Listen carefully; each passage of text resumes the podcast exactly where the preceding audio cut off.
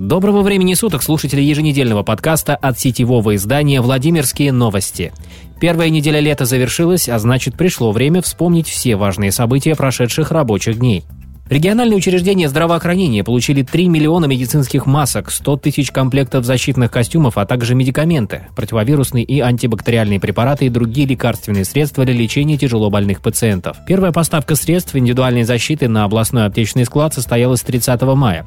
2 июня область получила очередной гуманитарный груз. Лекарственные препараты были доставлены в инфекционный госпиталь областной клинической больницы. Часть лекарств и средств индивидуальной защиты распределили между учреждениями здравоохранения, где проходит лечение лечения пациенты с новой коронавирусной инфекцией. Помощь здравоохранению Владимирской области со стороны столичного региона не случайна, поскольку Москва, Московская область и западные районы Владимирской области являются частью столичной агломерации, которая в большей степени оказалась подверженной инфицированию COVID-19.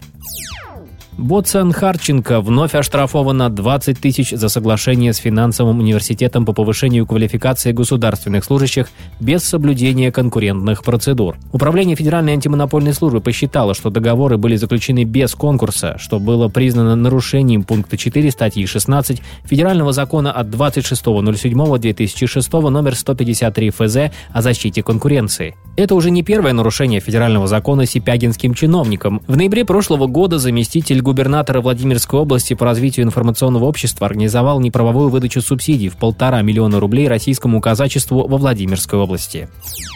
Стоматологическим поликлиникам Владимирской области официально разрешили оказывать плановую помощь. Напомним, раньше они принимали пациентов только с острой болью по предварительной записи. Послабление подписала главный санитарный врач региона Татьяна Данилова. Еще одно коронавирусное послабление коснулось Владимирского ЗАГСа. Учреждение возобновило проведение церемоний бракосочетания. Ранее в связи с рекомендациями Министерства юстиции во Владимирской области было принято решение приостановить регистрацию браков и разводов как часть ограничений, необходимых для снижения распространения коронавирусной инфекции. Исключения делали в случаях, когда отложить свадьбу было невозможно. Некоторые ограничения остаются и теперь. В церемонии не могут участвовать родственники, свидетели, гости, фотографы. Жених и невеста должны быть в масках и перчатках. Каждой паре на входе в дворец бракосочетания измеряют температуру тела. Владимирская область получила более 18 миллионов рублей из резервного фонда правительства России на оказание мер поддержки субъектам малого и среднего предпринимательства в условиях распространения новой коронавирусной инфекции. Арбитражный суд Владимирской области встал на сторону александровцев, борющихся с московским мусором. Эпопея с ввозом отходов из столицы длится не один год. Дело рассматривали и в арбитраже, и в Александровском городском суде.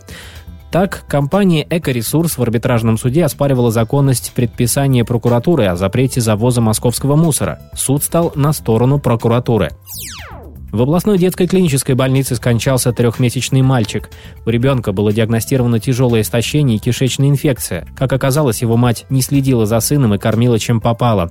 За полтора месяца до трагедии она перестала показывать ребенка врачам поликлиники и не обращалась за медицинской помощью при ухудшении состояния здоровья малыша.